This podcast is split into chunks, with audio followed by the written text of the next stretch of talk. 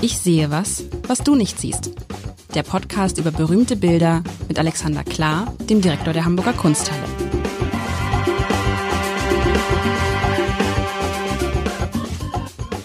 Herzlich willkommen. Mein Name ist Lars Heider. Und ich, ich weiß es gar nicht irgendwie, lieber Alexander. Machen wir jetzt weiter mit Caspar David Friedrich oh, bis, bis April ist. Ist das so geplant bei dir? Du, du, du geplant, geplant haben wir nichts. Du hast das letzte Mal dir den Vollmond gewünscht und du hast ihn sowas von bekommen. Äh, mehr Vollmond. Nein, okay, bei Caspar David Friedrich gibt es natürlich viele Vollmonde, ähm, aber das ist ein besonders eindrücklicher, weil er nicht so offensichtlich ist wie manch anderer Vollmond. Ein, ein tolles Bild und ähm, ich werde mich ab jetzt auch bemühen. Wir haben ja eine Zuschrift bekommen eines Hörers. Wir kriegen ja viele Hörerinnen und Hörer Zuschriften. Und man neigt ja dazu, die vielen schön sich anzulesen und dann zu, zu vergessen.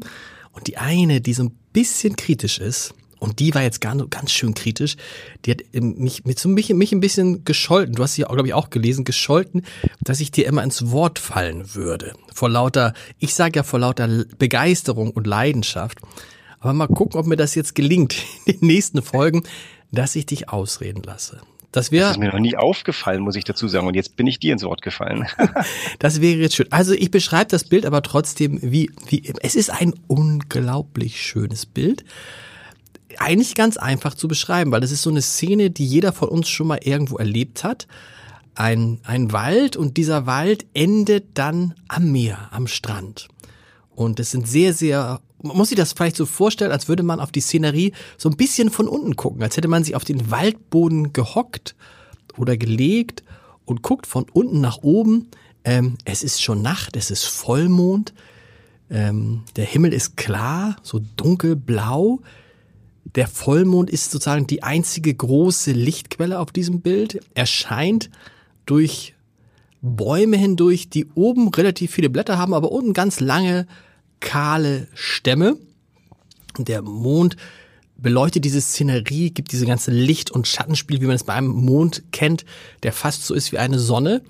Und wie immer bei Caspar David Friedrich, wie immer, weiß ich gar nicht, doch wie immer, ist es ein Bild, wo man einen Menschen von hinten sieht. Und dieser Mensch ist wirklich, ich glaube auch im Verhältnis zu den Bäumen, würde ich sagen, fast zu klein. Ein kleiner, kleiner, nackter Mensch, ein nackter Mann, der offensichtlich gerade sich da bereit macht. Oder ist er nackt? Weiß ich gar nicht. Auf jeden Fall wirkt er so, als würde er gleich ein Nachtbad, Nacht, Nacktbad machen. Aber das Tolle ist diese Atmosphäre, dieses Vollmond hat ja bei viele Leute auch immer was, ja, was Magisches, auch was Bedrohliches. Man kann nicht so gut schlafen, aber hier ist es so, das ist so ein Moment, wo man sagt, da würde ich jetzt gerne sein. Und das würde ich eigentlich jeden Abend so einen Abend mit so einem Vollmond, der sich durch den Wald spiegelt, erleben. Und ich kann mir vorstellen, hin, hinten im Wald, hinter uns, da ist es ganz schön dunkel und duster und nicht besonders schön, aber im Wald ist es, glaube ich, äh, ein Traum.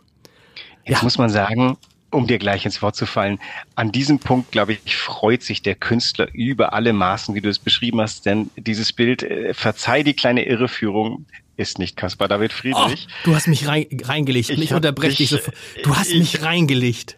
Es ist aber zu gut und es, es, es, es fördert so unglaublich oder es, es äh, unter, untermauert den Anspruch der Ausstellung, dass sie in der Gegenwartskunst sich mit Künstlerinnen beschäftigt, die ähm, tatsächlich auf Caspar David Friedrichs Bildstrategie eingehen.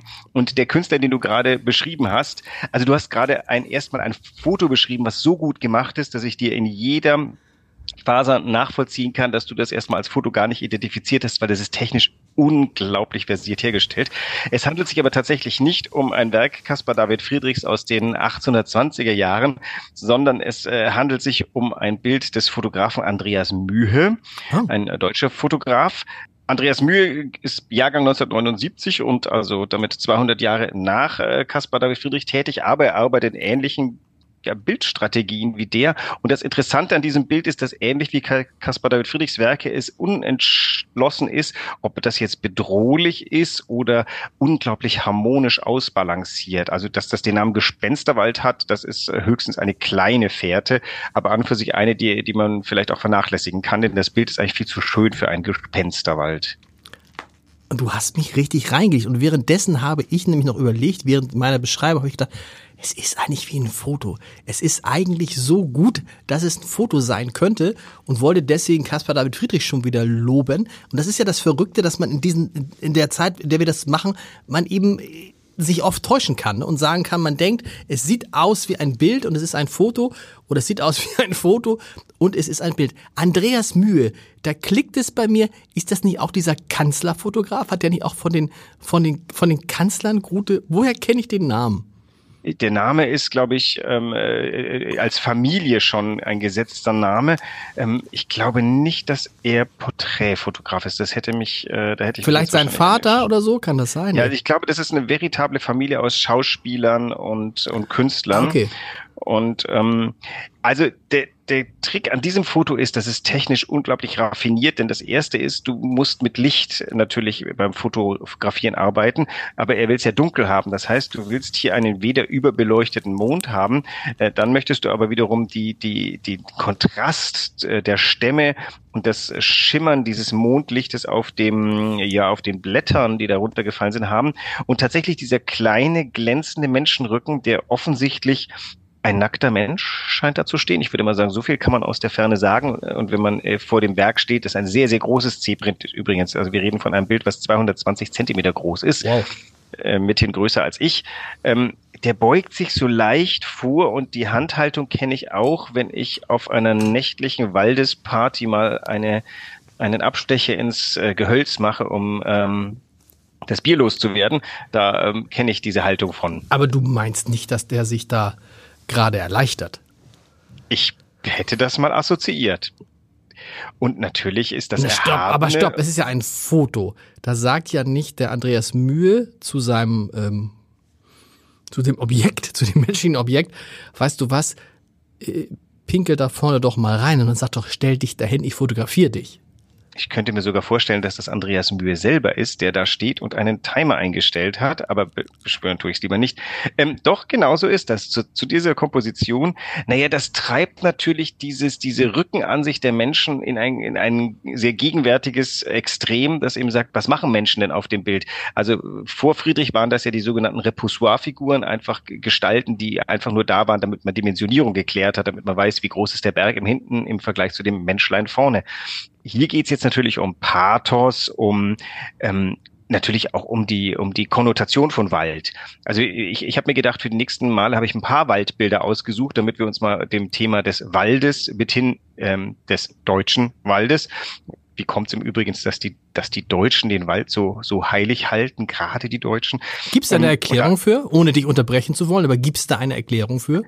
Ähm, naja, ähm, ich würde mal sagen, äh, erst einmal bildet sich natürlich die Nation Deutschland in einem Gebiet, was sehr, sehr, sehr, sehr, sehr waldig ist. Vielleicht im Norden ein bisschen noch äh, Marschland und, und äh, keine Ahnung, äh, Heide. Aber ansonsten ist Deutschland äh, übers Mittelalter hinweg ein schwerst bewaldetes Gebiet, undurchlässig gefährlich.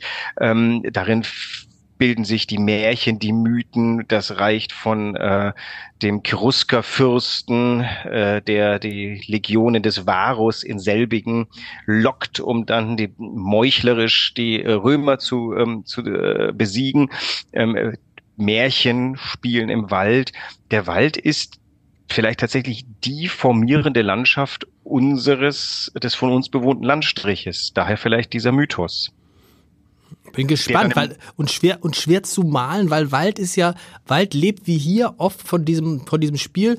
Etwas geht in die Länge, nämlich die Bäume, die dem Ganzen so, so, so eine so eine so eine Längsachse geben und das, die Bilder dann in die Breite und dann schimmert was durch die Bäume durch, was hier das Lichtspiel total äh, schwierig macht, ne? Weil du musst ja sozusagen immer gucken, wie kommt das, das Licht vom Mond oder Sonne jetzt durch, durch Blätter, durch Äste, durch Gestrüpp, durch was auch immer. In der Tat, Wald ist unfassbar. Wald ist äh, Blätterwald, Wald ist Nadelwald, Wald ist Licht, Wald ist Bergwald, Wald ist Schütter, äh, Wald ist dicht. Hier sind wir ja an dem, vielleicht so, ich vermute mal, er ist, der Andreas Mühe ist ja auch an die Ostsee gegangen, da wo tatsächlich Wald fast ins Wasser übergeht. Ich erinnere mich, ich war mal äh, neugierig, wie ich bin, in Heiligendamm ähm, und habe mir dort die Landschaft angeguckt und es ist tatsächlich so, da gehen diese Küstenwälder, die enden halt direkt, direkt am Wasserabbruch. Das ist nicht wie in der Nordsee, wo nochmal irgendwie drei Kilometer äh, Schlickbad kommt, sondern da endet der Wald und geht ins Wasser über das ist Thema dieses Bildes hier. Das kann ich dir bestätigen. Also für alle, die das interessiert, wo das sehr toll ist, ist in der sogenannten Angelita-Landschaft. Das ist sozusagen die, die Ecke zwischen Kappeln, das kennt man, Kappeln an der Schlei und Flensburg. Wenn du da, du, du gehst durch Waldstücke. Überall gehst du durch Waldstücke und plötzlich endet dieser Wald genau wie hier. Deshalb ist mir das, kommt mir das so bekannt vor, weil ich oft da bin. Genau wie hier und du stehst direkt am Wasser. Also vielleicht noch ein kleiner Meer Deich beginnt. dazwischen und das Meer beginnt. Was natürlich auch daran liegt, dass natürlich die Ostsee bei Weitem nicht so stürmisch ist wie die Nordsee und sonst würden diese ganzen Wälder, glaube ich, da alle ähm, gar nicht mehr existieren. Das heißt aber, Andreas Mühe hat sich nie für dieses Bild irgendwie Caspar David Friedrich zum Vorbild genommen oder wollte da ihn zitieren, das, sondern das habt ihr jetzt gesagt, das passt ganz gut zur Ausstellung.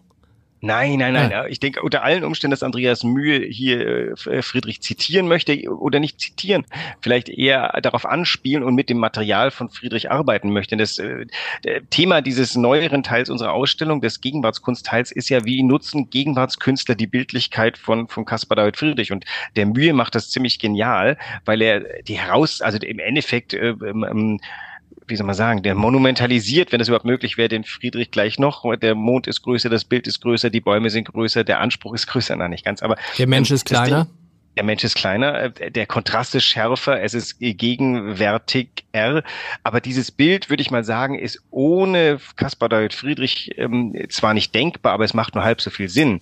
Das heißt, ähm, aber es ist ein total tolles Bild und bräuchte Friedrich jetzt im Sinne nicht, dass es äh, auch so ein wirksames Bild wäre.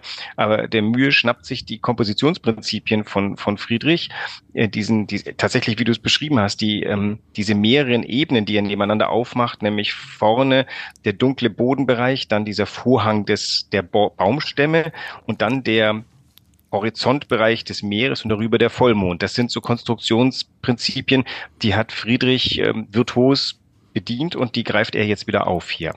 Wobei man dann wieder feststellen muss, wie viel leichter es dann so ein Fotograf hat. Es ist am Ende einmal Klick, also man Na, muss es, man glaub, muss es, aber, aber es, ist, es ist ja nicht so wie, ich meine, dieses Bild, selbst wenn das gut vorbereitet hat, hast du gleich, wirst gleich, gleich zu seiner Verteidigung sagen, er hat genau. das gut vorbereitet und alles, ne? Aber natürlich ist nicht vergleichbar mit dem, was Caspar David Friedrich. Und die Frage ist ja, was, das, die kann man nicht beantworten. Hätte Caspar David Friedrich die Möglichkeit gehabt, ein Foto zu machen, hätte er diese Szene oder andere Szenen überhaupt gemalt? Ja klar, doch, ich nehme alles zurück, weil ja die Szenen, die er gemalt hat, die gibt es gar nicht. Die waren, die sind nicht, das, teilweise gibt es die Landschaften nicht mal es ist die Transformation. Also er hat ja, das ist ja alles im Atelier gemalt. Das heißt, er, er, er baut das, er baut die Natur nochmal neu künstlich auf. Die Frage, was für ein Medium er genommen hätte, ihn hätte bestimmt die Fotografie fasziniert, weil er ja schon ein forschender Maler war. Der ist ja, diese Spaziergänge von ihm, das war ja kein Zeitvertreib, das war innere Notwendigkeit. Und auf diesen Spaziergängen hat er ja die Landschaften so erfahren, die er dann in seinem halbdunklen Atelier nachgebaut hat. Und äh, als Fotograf hätte er natürlich in der Landschaft stehen Schrägstrich können und das Fotografieren. Aber ich glaube, diese, diese Übersetzung in etwas, die echte Natur auf ein Bild, das war für ihn ganz wichtig, weil er will ja auch was erzählen. Aber er möchte ja deutlich machen, wozu es eigentlich, wozu die Natur die Hauptrolle bei ihm spielt. Eben als das Gegenüber des Menschen schlechthin. Also der, der, der Grundton aller friedrichschen Bilder geht ja darum, dass ähm, die Natur böse gesagt gäbe es ohne den Menschen gar nicht, denn der Mensch ist der Einzige, der sie wahrnehmen kann in dieser Weise, in der wir sie wahrnehmen. Also Natur gibt's nicht, wenn es keinen Menschen gibt. Aber umgekehrt auch kann es den Menschen ohne Natur nicht geben. Daher eben auch so mal diese, diese Weihe, die er der Natur zukommen lässt.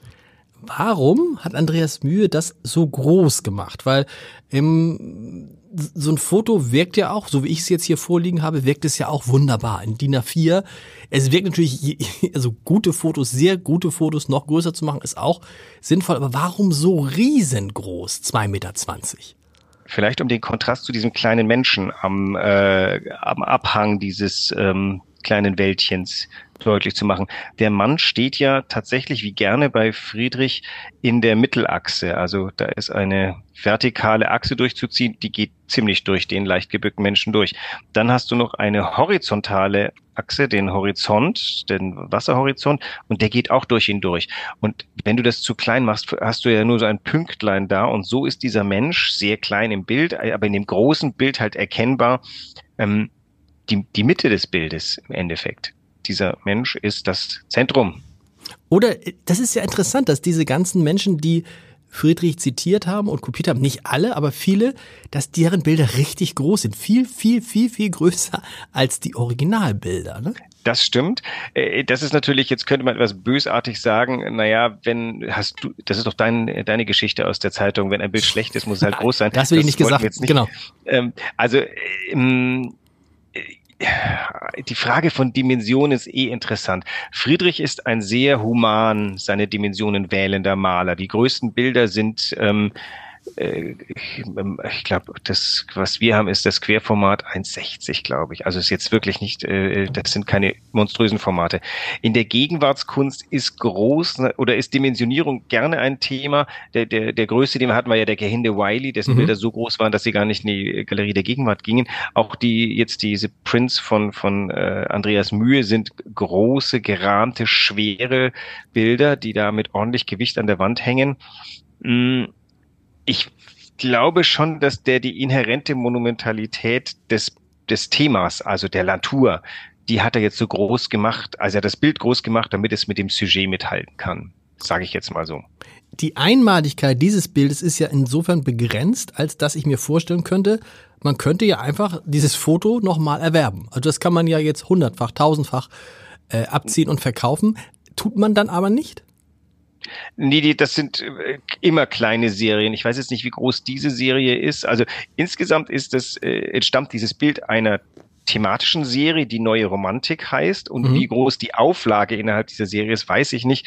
Ähm, ich könnte mir vorstellen, dass es vielleicht fünf sind, aber das, das weiß ich nicht. Also ähm, da schiebt schlicht und einfach der Künstler selber einen Riegel vor, der sagt, also das, äh, dieses Bild gibt's so oder so oftmals. Aber du hast recht, das Wesen des Ölgemäldes ist seine prinzipielle Einmaligkeit, wobei, Achtung, äh, Friedrich malt ja mehrere Sujets auch mehrfach, die, die sich bewährt haben. Die beiden Männer im Angesicht des Mondes zum Beispiel gibt's sowohl in Dresden als auch in New York. Sehr, sehr ähnlich und wenn du die äh, nicht direkt nebeneinander hast, wirst du wahrscheinlich nicht sagen können, welches von beiden welches ist. So ähnlich sind die sich. Wo wir jetzt, obwohl du mich ja reingelegt hast, aber wir sind in diesen Friedrich-Festspielen und mich, mich freut das auch. Und du musst natürlich jetzt, wo der Januar nahezu rum ist, mal sagen, wie ist denn da jetzt gerade die, die Lage bei euch? Wie viele Karten habt ihr verkauft? Was schätzt ihr? Wie viele Karten werden noch verkauft? Wie einfach ist es, Karten zu kriegen? Was muss man tun? Wie, wie ist sozusagen so die Erfahrung jetzt nach das haben wir, haben wir schon fast, naja noch, was haben wir jetzt rum? Sechs Wochen, sieben Wochen rum ungefähr? Ein bisschen mehr als einen Monat haben wir rum. Okay. Und ich glaube, morgen erwarten wir den oder die hunderttausendste Besucherin. Wow. Ähm, also jetzt würde ich mal sagen, die von uns ähm, als äh, Budgetgrundlage angenommenen 250.000 Besucher, die erreichen wir äh, sehr äh, locker. Sehr locker. Wir sind bei konservativen Schätzungen, die, die schon ein bisschen darüber hinausgehen. Es ist ganz schwierig. Ähm, während wir heute sprechen, äh, droht schon wieder ein äh, Lokführerstreik, der halbiert dann mal immer ganz schnell unsere Besucherzahlen. Ähm, wobei auf der anderen Seite wir stunden dann die Tickets, die Leute kommen zu anderen Zeitpunkten. Aber tatsächlich ist so, wir können am Tag nur 3000 Leute reinlassen. Das heißt, wir werden dann überlegen müssen, ob wir Sonderöffnungszeiten im März machen. Erfahrungsgemäß ist zum Ende des, äh, der Laufzeit kommt dann noch ein Run all derer, die unbedingt die Ausstellung doch noch gesehen haben wollen, weil sie in ihrem Leben diese Ausstellung besucht haben wollen. Ähm, dem werden wir sicher noch durch ein paar Öffnungszeitenveränderungen nachkommen. Ähm, grundsätzlich so an Wochenenden sind wir jetzt immer ausverkauft. Unter der Woche äh, gibt's hin und wieder mal äh, Möglichkeit noch reinzukommen. Also ähm, es, es geht noch was, man muss es halt auf der Website suchen, wo man rein kann. Nochmal, weil das eine Frage auch war von ein, zwei Hörerinnen und Hörern, einfach mal vorbeikommen, gute Idee? Nicht am Wochenende. Und in der Woche? Äh, gibt Chancen. Aber, also, aber gibt Chancen beim, heißt beim man. Bahn, beim Bahnstreik sowieso, aber wenn wir, der wird dann gewesen sein, wenn wir diesen Podcast hier ausstrahlen. Aber nochmal, aber, aber, aber, aber gibt Chancen heißt dann, also tatsächlich man kann dann auch stehen und dann sagen, tut mir leid, im Moment sind zu viele Leute drin. Ja, wobei das ist jetzt dann nicht das Problem. Also wenn Sie, dann kann man sagen, wir können Ihnen ein Ticket für in zwei Stunden gehen okay. und äh, geben, gehen Sie jetzt nochmal in die Stadt oder schauen sich die Sammlung an ähm, und gehen Sie in zwei Stunden rüber. Das geht dann schon auch. Größte Überraschung für dich bisher oder von, von den Re Re Reaktionen? Was sind so Dinge, die du, mit denen du gar nicht gerechnet hattest? Mm, ich, äh, da war jetzt nichts vollkommen war nichts dabei? Okay. War, nee, das, also sag mal, das, das halt, dass es schon Menschen gibt, die sagen, ihnen ist die Ausstellung zu voll, wenn man dann denkt, das ist das Wesen genau solcher Ausstellungen. Also wir steuern das ja schon. Ähm, ich bin dann auch ganz hektisch zwischen den Jahren, bin ich äh, immer wieder alle Stunde äh, durch die Ausstellung gegangen, um zu sehen, wie schrecklich es denn wirklich ist. Das war tatsächlich teilweise nicht so besonders schön. Auf der anderen Seite, man konnte alle Bilder sehen, die man sehen will. Man musste sie sich halt, man musste halt mal anstehen. Es ist nicht so wie beim Vermeer, wo man nur 40 Bilder hatte und dann tatsächlich vor dem Bild Schlange stand. Hier guckt man sich halt ein an und gleitet dann rüber zum zu dem, das man zuerst sehen wollte. Also ich glaube, das ist eigentlich schon, dass wir ganz was Anständiges bieten und ich ähm, lege auch Wert darauf zu sagen, wir haben keine Eintrittspreise erhöht und lauter solche Sachen machen wir nicht, sondern wir möchten wirklich das möglich machen, dass alle, die das sehen wollen, es auch sehen können. Andreas Mühe war natürlich auch schon da, war der bei der Eröffnung dabei? Ja, ja. nach meiner Kenntnis schon, ja. Ach so, das heißt, du hast mit dem gar nicht gesprochen dann so? Ich glaube, ich habe zu allen mal Hallo gesagt. Es war diese dieses Eröffnungswoche, diese Eröffnungswoche, die ging, äh, keine Ahnung, die ging auf mein Erinnerungsvermögen. Das war so viel los. Weil du so viel mit dem Bundespräsidenten. Äh, du hattest ja, der ich, Bundespräsident hat ja sein, deine Zeit gnadenlos, äh, gnadenlos überzogen. Weiß man eigentlich, hast du schon gesagt, wie das Bild heißt und wo es genau aufgenommen wurde? Weil das wäre in dem Fall interessant, weil es diesen Ort ja tatsächlich gibt. Der Gespensterwald ist äh, mit großer Sicherheit an der Ostsee entstanden. Aber wo? Wo ganz genau, das kann ich dir jetzt nicht sagen. Also lustigerweise habe ich das Gefühl, ich erkenne diese Landschaft tatsächlich wieder und es wäre in der Nähe von Heiligendamm, aber das müsste ich vielleicht Andreas Mühe mal fragen. Aber es könnte genau, wie gesagt, es könnte genauso gut in der Nähe von Kappeln, von Glücksburg, von Flensburg, von Langballig, also so. Dieses, das ist so lustig, weil diese Art von Szenerie gibt es tatsächlich an der Ostsee relativ häufig. Auch, dass man da das alleine für sich hat, weil man staunt ja selbst im, im Sommer, jetzt, wenn man mal von den klassischen Ostseezielen wie Timmendorfer Strand absieht, aber wenn du so an diesen naturbelassenen Strände fährst, da bist du, ich will nicht sagen fast für dich allein, aber doch, eigentlich schon. Und das ist gerade so? ja. ja, und das ist gerade, ich finde, das ist gerade dieses tolle, diese tolle Stimmung. Und das Lustige ist halt wirklich auch, ich, ich habe das oft so, ich stand oft abends, nicht immer bei Vollmond, aber abends an so an, am Meer und habe aufs Meer geguckt. Und wenn du in den Wald hineingehst, wirklich, du gehst ja, du siehst, man sieht es auch da auf dem Bild, im Hintergrund wird es ja dann dunkel und dann wird es irre dunkel da. Das wird irre dunkel in so einem Wald. Und ist das, das ist alles, ähm, das ist sowohl Nadel als auch Blätterwald an der Ostseeküste. Das heißt, das ist ein Mischwald, der da so dunkel ist. Aber hier sieht es nach Blättern vor allen Dingen aus, ne, oder? Ja, ich muss da dringend mal hin. Das ist ja ein bisschen. Du warst doch schon mal da. Du warst doch schon mal in der Ecke. Warst nicht mal in Glücksburg? Ich war in Flensburg. In, Flensburg. Genau, Flensburg und Glücksburg. Aber ich habe, ähm, äh, da war jetzt aber kein Wald, der bis ans Ufer ging. Ich bin da so an der Flensburger Förde Gut, entlang. wenn du natürlich in der Stadt geradelt. bist, in der Stadt sind ja noch in der Regel keine Wälder. Nein, nein, wir sind schon bis vorne, wo die Förde sich öffnet in die. Äh, in, in aber die da sind doch, da sind doch Wälder. Auf dem Weg nach Glücksburg sind ja Wälder.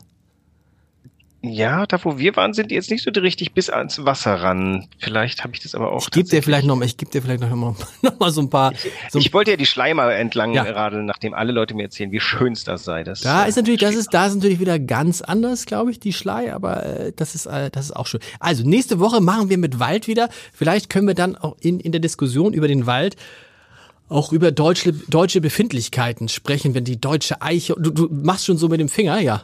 Avec Plaisir ist, äh, sagt er es, genau. Na, ich denke, das bietet sich doch an. Wir haben, glaube ich, noch nie über Wald gesprochen. Wir haben noch nie, aber passt mal, kann man jetzt auch über Wald und über die Diskussion, die wir in Deutschland gerade haben, Wiedererstarken des Rechtsextremismus, Migrationsprobleme, äh, starke. Jetzt, jetzt, jetzt kommt, du das kommt schon sowas, in eine Ecke. Nee, kommt das auch, nee, ist das, spielt das eine Rolle? Weil der Wald steht für mich immer so ein bisschen, also auch dafür, weißt du, so der deutsche Wald. Ja, jetzt damit beginnt schon der Begriff Deutsch, ähm, wo, wo uns das so alles hingeführt hat die letzten 15 Jahre. Ähm, das ist ja damit beginnt schon, wenn wir wenn wir auf eBay was äh, gefunden haben und da steht von deutschem Anbieter, dann zucken wir erstmal zusammen und fragen uns, ist das eine ganz harmlose Information oder ist das kodifiziert für kommt aus der rechten Ecke. Nee, aber da, weißt du, was ich dann immer, das ist lustig. Da sieht man mal, wie unterschiedlich das ist. Äh, reden wir, nee, reden wir jetzt drüber. Wenn ich lese von einem deutschen Anbieter, denke ich, oh prima, in Deutschland hergestellt und als nächstes denke ich, oh bestimmt teurer. Weißt du? Ich denke sofort, ja. das ist der Code für bestimmt teurer. Und dann landen wir relativ schnell an dem Punkt der Made in Germany, was mal gedacht war als, als Stigma, ähm, damit die Engländer auch wissen, dass sie diesen Schmonz aus Deutschland nicht kaufen sollten, weil kauft patriotisch Englisch. Und das wurde dann zu einem Weltgütesiegel. Das heißt also, die, die Konnotation Deutsch hat schon, hat schon ganz schön viele Metamorphosen durchgemacht und wir wissen gerade, glaube ich, gar nicht, was wir zum jetzigen Zeitpunkt für eine Metamorphose vor uns haben. Und ich glaube, das trägt zumindest bei Leuten wie mir zu leichter Verunsicherung bei. Wenn du jetzt sagst, also ich bin ja Fan von deutscher Romantik, will heißen, das ist symphonisch, musikalisch eine ganz klare Sache, die sich bewegt zwischen ähm, Beethoven und Gustav Mahler. Und wenn man ganz großzügig noch Alban Berg. Deutsche Romantik, äh, deutsche klassische äh, Orchestermusik. Das ist nicht negativ und trotzdem erinnere ich mich dran, stopp, warum, was, was gibt doch El, Edward Elgar, Franzosen und ähnliches. Was ist da so besonders dran? Und das sind so Fragen, ist Deutsch ein Wertsiegel? Da mach, das ist, mit dieser Frage, die lassen wir jetzt so im Raum stehen und machen nächste Woche an genau dieser Stelle weiter. Bis nächste Woche. Bis dann.